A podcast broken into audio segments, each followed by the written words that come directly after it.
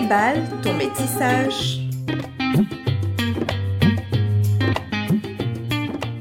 Bonjour et bienvenue sur Déballe ton métissage, le podcast qui déballe les sujets et problématiques liés à la multiracialité, qu'on appelle aussi métissage. Ce podcast vous est présenté par votre hôte Marine et cette saison nous abordons la parentalité et la multiracialité sous l'angle de l'antiracisme. Aujourd'hui, nous parlerons plus spécifiquement de l'impact que peut avoir le manque de connaissances sur le racisme d'un ou de tous nos parents quand on est multiracial, perçu comme racisé. Alors encore une fois, je vous rappelle que tous les récits que vous entendrez cette saison se situent dans un environnement où le groupe social majoritaire est blanc. Car ce sont les sociétés dans lesquelles nous vivons et nous ne pouvons parler au nom d'autres sociétés. Un autre rappel également, en aucun cas les invités et moi-même ne prétendons détenir la vérité ultime. Nous partageons simplement avec vous nos expériences et nos points de vue. Alors non, avoir un enfant racisé ou être racisé ne signifie pas qu'on est hautement éduqué euh, à l'antiracisme et au racisme. Mais alors, ben, quel impact cela a sur euh, les enfants ou les adultes multiraciaux, anciennement enfants, qui ont été victimes euh, de racisme et ne savent pas euh, comment y faire face et que son adulte référent ou ses adultes référents ne savent pas comment l'aider. Parfois même, ces adultes peuvent être nos agresseurs ou agresseuses si elles ne comprennent pas le principe de micro-agression, de biais raciste ou de racisme systémique. Euh, si le parent référent est blanc, on peut aussi s'attendre à un certain écart empathique et le lien de confiance peut potentiellement se briser. En aucun cas, il ne s'agit de faire euh, culpabiliser les parents qui seraient peu ou pas sensibilisés à ces oppressions systémiques et notamment à son caractère institutionnel et systémique. Par contre, il est nécessaire d'écouter ces enfants quand ils nous racontent ce qu'ils ont vécu et de s'éduquer sur toutes les branches et subtilités des agressions que nos enfants subissent. Et il n'est surtout jamais trop tard pour le faire. Alors je parlerai pour mon cas. Euh, quand on se dit que je suis perçue racisée et plus exactement métissée afrodescendante, ben c'est surprenant qu'il m'ait fallu presque 30 ans pour comprendre toutes les agressions racistes et l'éducation coloniale euh, que j'avais reçues euh, dans mes études, dans ma socialisation, dans mes rapports intrafamiliaux. Alors il y a plusieurs raisons pour ça. J'ai socialisé essentiellement dans des lieux majoritairement racisés, Tahiti et La Réunion, euh, donc, euh, bah, je n'ai été une minorité que tardivement. Euh, je vis depuis maintenant presque dix ans dans une suprématie blanche et c'était notamment dans mon cadre professionnel que ces agressions se sont produites majoritairement. Alors, je n'ai jamais été en situation de macro-agression raciste pendant mes 20 premières années et je n'ai jamais eu ces conversations dans mon cadre familial. Et en seulement trois ans, aux États-Unis, ma santé mentale a décliné et c'est la quatrième année qu'on a enfin trouvé ce que j'avais, un trauma racial. En quelques années, j'avais encaissé tellement de violences verbales que ma santé mentale en avait pris un coup. Alors pourquoi? Euh, bah, Déjà parce qu'on vit dans une société raciste, mais aussi euh, bah, parce que euh, j'étais pas prête. On ne m'avait jamais éduquée ni préparée à faire face au racisme et je n'ai donc aucune résilience ou capacité à compartimenter quand il s'agit de racisme. Mais le cas de Delphine, aussi connue sous le nom de Delphéa, l'invité de cet épisode, est un peu différent. Alors, trigger warning, dans cet épisode, nous ferons mention de racisme, de racisme interfamilial, de microagressions, de harcèlement scolaire et au travail, de validisme et de LGBTQ-phobie.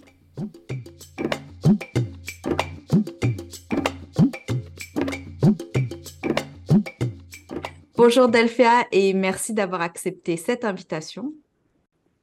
Coucou Marine, avec plaisir.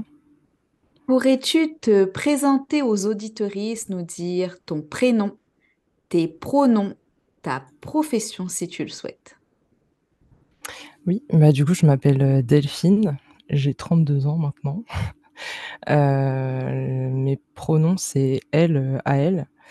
Euh, et euh, je suis euh, artisane bijoutière joaillière à mon compte et streameuse du coup depuis quelques années maintenant.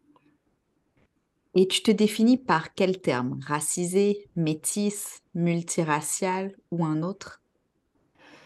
Bah, souvent, j'ai enfin, j'ai souvent dit métisse, hein, puisque c'est souvent comme ça qu'on m'a désignée pendant des années. Et après, maintenant je dis plutôt, heu, afrodescendante, en général, comme, heu, je désigne la plupart des personnes, heu, noires, en tout cas afrodescendantes, quoi.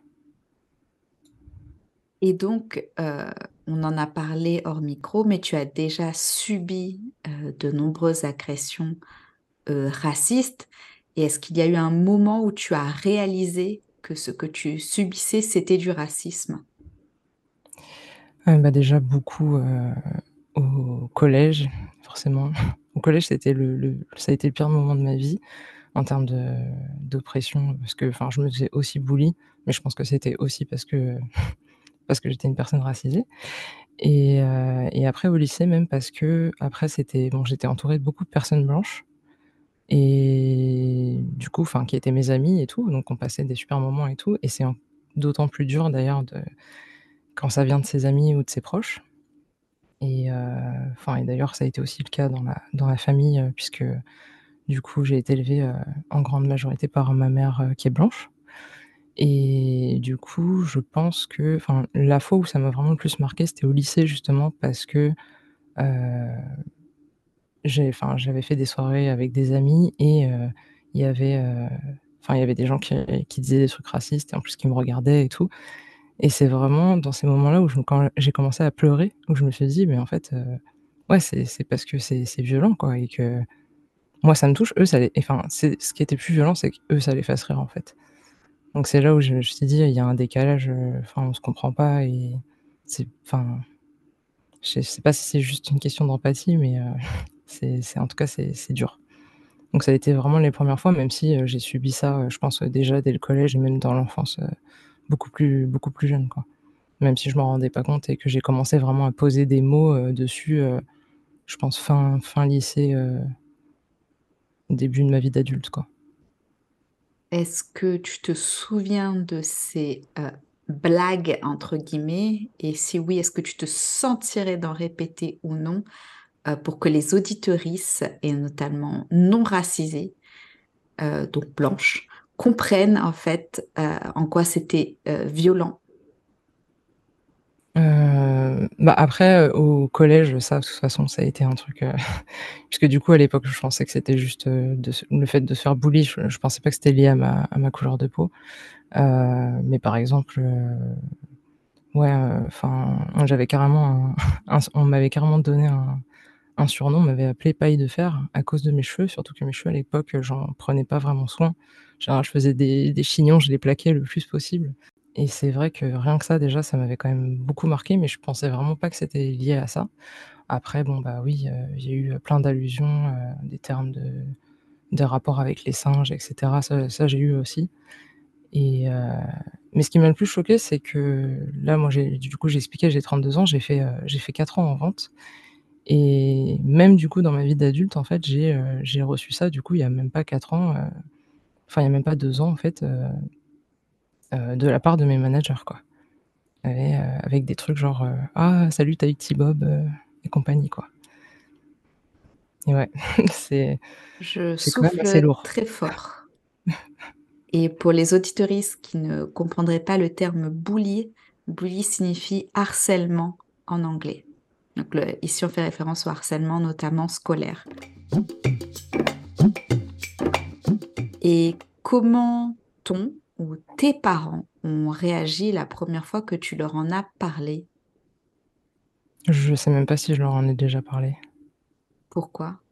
Je pense que, heu, bah, déjà, je pense que je mettais pas les mots dessus quand j'étais plus jeune et puis après, heu, bah, comme j'ai dit, ma mère est blanche et heu, elle-même reproduit et dit des trucs, heu, bah, racistes et du coup, bah, je sais que ça sert à rien, en fait, que je lui en parle. Je pense que ça va me faire plus de mal qu'autre chose, surtout que j'ai déjà essayé, hem, justement de la de la replacer à certains moments et du coup, ça c'est je voyais que ça fonctionnait pas donc heu, je pense qu'à un moment, on va surtout après aller vers des personnes, heu qui vivent la même chose pour pouvoir en parler, quoi. Parce que c'est difficile de pouvoir en parler avec, heu, avec, heu, des personnes qui le vivent pas, même si c'est des gens, heu, de notre famille, quoi.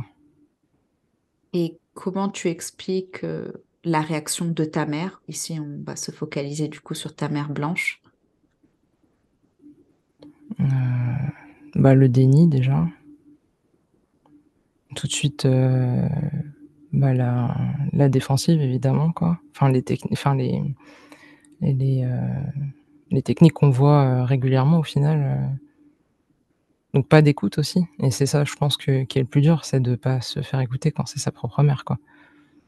Et ton père, lorsque tu as tu as essayé de lui en parler, si tu as déjà essayé d'aborder ces termes, enfin ces ces problématiques de racisme avec lui?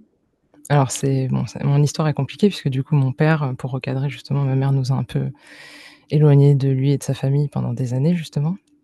Heu et heu, donc j'ai pas parlé à mon père pendant 10 ans. Et un jour, il est venu au magasin où je travaillais avec ma sœur et ça m'a beaucoup touchée et depuis en fait on est re en contact et puis bon, mon père c'est compliqué puisqu'il est, bipolaire et c'est, assez compliqué de le voir de base.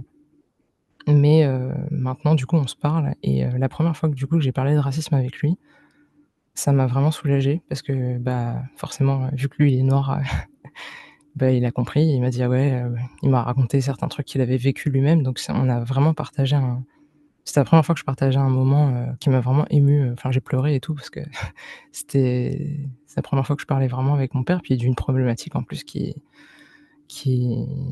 qui nous touche et qui nous qui nous détruit aussi donc heu donc voilà, ça a pas été du tout la même chose quoi, forcément. Et qu'as-tu ressenti en réalisant que ta mère ne comprenait pas les violences raciales et racistes que tu subis? Bah, ça m'a fait mal quoi. Enfin je pense c'est un des trucs qui me fait le plus mal, aujour encore aujourd'hui quoi.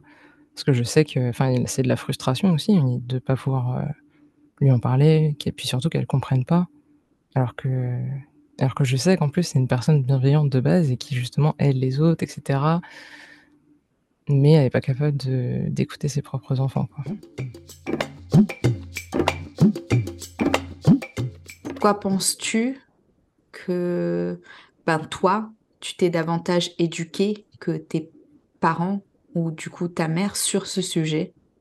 Bah, déjà parce que ça me touchait, je pense et que de toute façon j'avais toujours été un peu, heu, en quête, heu, de justice et de et de bien-être pour tout le monde quoi donc heu, parce que je me dis, de toute façon, je pense que même si ça me touchait pas, peut-être que j'aurais pas eu conscience, de ça aussitôt mais je trouve que c'est important de s'éduquer même à des choses qui nous touchent pas quoi.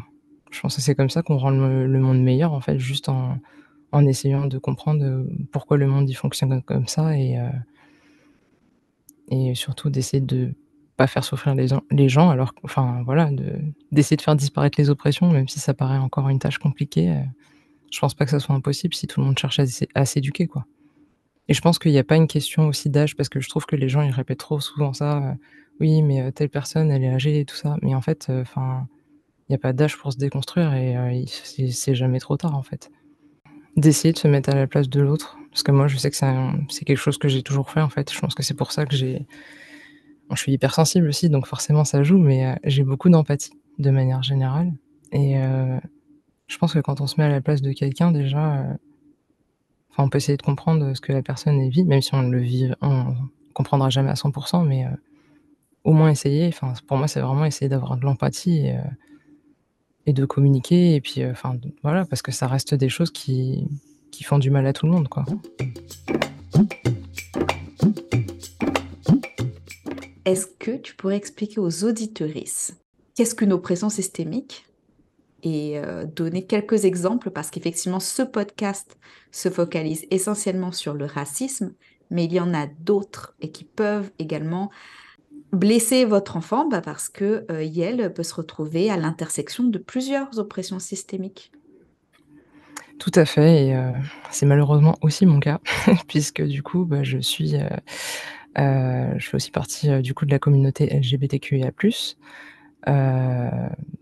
et je suis aussi, en situation de handicap donc je suis aussi à l'intersection entre, bah, les violences LGBT et le validisme du coup qui est par rapport au handicap.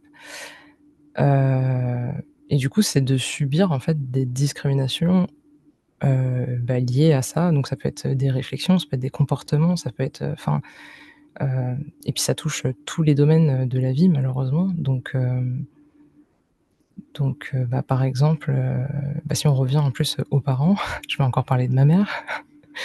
La 1re fois, où je lui ai parlé, du fait que, c'était au collège, où en fait je pense que j'ai fait une sorte de coming out sans vraiment le vouloir, mais c'était pour qu'elle le sache quoi, que j'avais apprécié une fille et tout et et elle m'avait sorti, heu: «Ouais, ça te passera quoi». Du coup, heu, je j'ai je lui en ai plus jamais reparlé, alors que, beh, ça a jamais, a jamais disparu, hein. Je reste je reste toujours LGBT, enfin voilà quoi. Donc ça, voilà. Pareil le validisme, bah, c'est pareil, je suis en situation de handicap, donc j'ai une endométriose sévère. Heu, encore, heu, encore ma mère par exemple, donc c'est aussi pour montrer qu'il y a des parents qui peuvent pourtant, hein, se sentir aimants, mais qui peuvent dire des trucs horribles. Elle m'a dit que je n'étais pas handicapée, que j'étais invalide. Elle m'a dit ça récemment. Et heu, du coup, dissonance cognitive. La dissonance cognitive, c'est un autre terme du coup pour expliquer que, heu, on peut avoir des biais, donc comprendre quelque chose, mais en fait, faire l'inverse, sur le sur le même sujet. Elle m'a enfin, on a été faire des courses il y a pas longtemps j'ai une carte, heu, PMR, donc c'est une carte, heu, personne à mobilité réduite pour, heu, pouvoir stationner, s'asseoir et cetera dans les transports. Et on a été faire des courses ensemble, moi je suis restée dans la voiture et en fait elle m'a envoyé un message pour que je sorte de la voiture et que je vienne avec ma carte pour faire pour qu'elle puisse, passer la queue plus facilement et en fait, elle me dit que je suis pas handicapée et elle me fait sortir la carte pour, heu, pour pouvoir passer. Donc en fait, elle sait que je suis en situation de handicap quand même, quoi. Donc heu, voilà, ça par exemple, c'est, heu, bah, un exemple parmi tant d'autres. Enfin, quand je travaillais, c'est pareil, j'avais, heu, j'avais une, la médecine du travail qui m'avait fait un papier pour que je m'asseye régulièrement, parce qu'en vente, on est quasiment tout le temps debout. Ce qui m'empêchait pas de courir à droite à gauche et d'être, une super bonne vendeuse, parce qu'en général, quand je travaille, je m'implique et qu'en plus, bah, quand on est une personne handi, en général, on fait toujours 2 fois plus pour justement, heu, bah, prouver que nous aussi on peut faire des trucs. Et heu et je sais que j'ai des collègues qui faisaient exprès de me demander des trucs pour que je j'aille pas m'asseoir quoi, par exemple. Donc ça, c'est du validisme. C'est, c'est des choses qui sont très, très graves et qui sont très dures à vivre parce qu'en plus, bah, on est frustrés parce qu'en plus on on comprend pas, des fois on peut rien dire, on sait pas que sur le lieu de travail, c'est horrible de vivre ce genre de choses. Et ça m'a menée en burn-out et en dépression. Donc voilà. Ça pour dire qu'il faut, il faut, heu, s'éduquer à tout ça et et encore plus, quand on a des enfants et les éduquer aussi à ça parce que c'est comme ça qu'on qu'on évolue aussi. Parce que là, on est on reste quand même, on stagne, il y a quand même des trucs qui font un peu peur partout et je pense que c'est, vraiment nécessaire qu'on ait ce genre de discussion. Même si, des fois ça peut être dur et cetera, mais c'est nécessaire.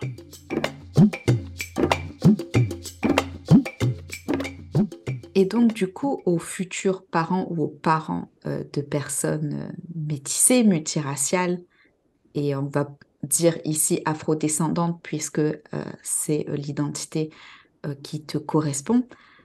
Qu'est-ce que tu aimerais leur dire sur ces, multiples oppressions systémiques et sur, leur rôle en fait? Bah, que pour moi, moi je suis pas parent donc heu, mais heu heu, je pense que le fait de mettre un enfant au monde, c'est aussi que de faire en sorte d'essayer de faire en sorte qu'il soit le plus heureux possible. Et que du coup, enfin, les violences systémiques, c'est des choses qui détruisent vraiment les gens. Quand moi je me suis rendu compte que ça m'avait qu'en fait j'étais en dépression depuis des années à cause de ça, heu et que justement, bah, comme j'avais pas pu en parler, ça provoque une grande frustration, un repli sur soi, enfin, c'est, heu, ça ça peut détruire aussi, heu, notre façon d'aborder les relations avec les gens. Et puis bon, on est toujours alerte et cetera, donc c'est des choses qu'il faut enfin et puis il y a aussi le fait de de pas s'aimer soi-même. Ça, je pense que de chercher son identité et cetera quand on est en enfant, bah, métissé, multiracial, c'est quand même difficile de vu dans le monde dans lequel on vit, de bah, de trouver sa place, de vraiment, voilà, de pouvoir, grandir sans se soucier de ça, en fait. Ça, je pense que ça serait le le rêve de tout le monde, en fait, de qu'on arrête de de parler de racisme, qu'on arrête de de parler de couleur de peau. Mais tant qu'en fait, on n'a pas déconstruit tout ça, c'est pas possible. Donc c'est important d'en parler, je pense même d'en parler tôt, parce qu'on a souvent des éducations, comme ça, il y a quand même des gens qui nous en parlent, mais c'est pas assez, en fait, on on nous explique pas, puis c'est quand même très biaisé et cetera. Donc je pense que les parents, ils ont quand même un rôle, de d'éducation via, enfin, par rapport à tout ça, sur, sur leurs enfants, quoi. Oui et aux parents, on comprend aussi que, ben, une fois que l'enfant est scolarisé, ben, passe aussi énormément de temps à l'extérieur de ce cadre peut-être sécurisant et très, heu, ouvert et bienveillant que vous avez peut-être essayé de construire et c'est extrêmement difficile.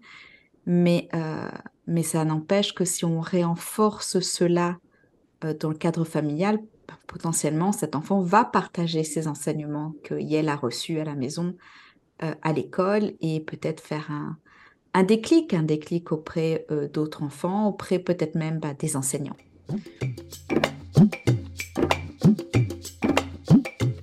Et si des gens souhaitent voir ton travail, où est-ce qu'ils peuvent le faire? Bah, surtout sur Instagram, heu, du coup pour, pour les bijoux et puis sinon, sur Twitch, pour, pour la création de contenu.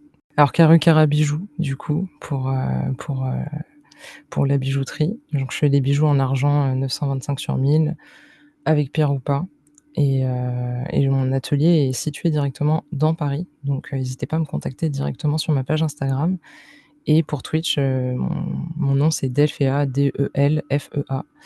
Voilà, je fais pas mal de live, surtout jeux vidéo, mais de temps en temps cuisine et discussions militantes aussi. Ça, c'est en général, heu, tout le long des streams et heu et voilà, là où j'ai rencontré Marine justement. Oui, c'est pour ça que je l'appelais Delféa et non pas Delphine. Eh bien, merci beaucoup. Merci à toi Marine.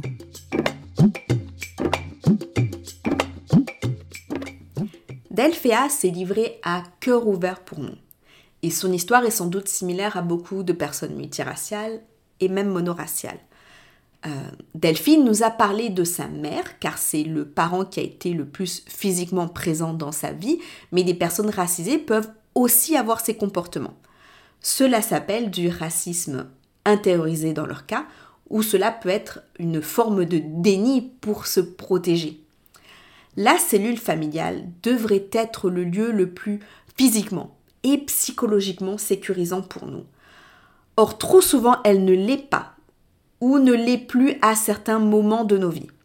Et c'est extrêmement violent de voir nos vécus, euh, les violences qu'on subit, notre parole, voire notre personne remise en question par les personnes qui sont censées nous protéger. Et ces personnes ne sont pas des êtres atroces. Elles ont de la sympathie pour nous ou pour les personnes victimes euh, d'une oppression systémique quelconque, mais elles ont peu d'empathie et pour la compassion, c'est un peu plus compliqué. Alors, la sympathie, euh, c'est le fait d'être sensible et d'avoir une émotion face à celle des autres. Par exemple, en voyant une vidéo d'une personne victime d'insultes racistes, ces personnes vont être choquées et avoir un mot, une phrase de soutien, puis retourner à leurs occupations. L'empathie, c'est donc la capacité à ressentir ce que l'autre vit, puis activement se renseigner sur les raisons de la maltraitance que subit l'autre. La troisième étape, c'est la compassion où l'on essaye activement bah, d'alléger la souffrance d'autrui, en signant des pétitions, en étant plus actif sur du long terme. Il est difficile d'avoir de l'empathie pour un sujet dont on ignore tout. C'est pour ça qu'il est important d'écouter les personnes concernées et euh, de faire des recherches sur l'oppression systémique dont il est question.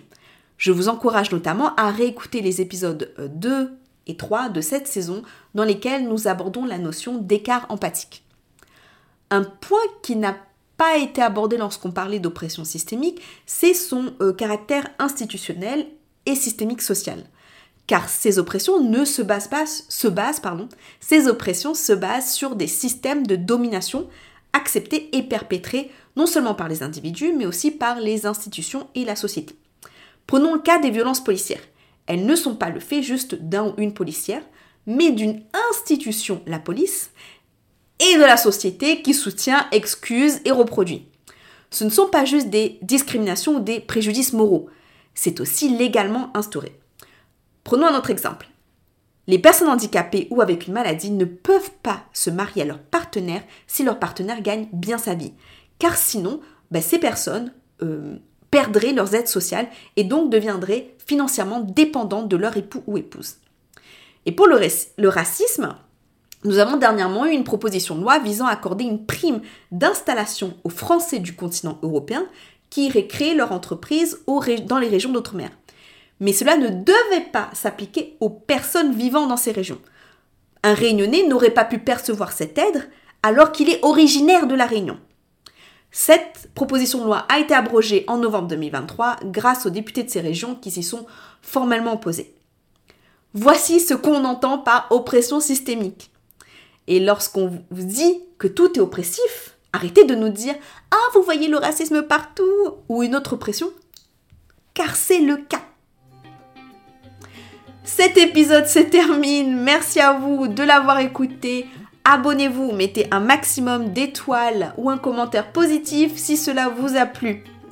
Ce podcast est produit et réalisé par votre hôte Marine et il a été enregistré sur le territoire holonnais, aussi appelé l'Est de la baie californienne américaine.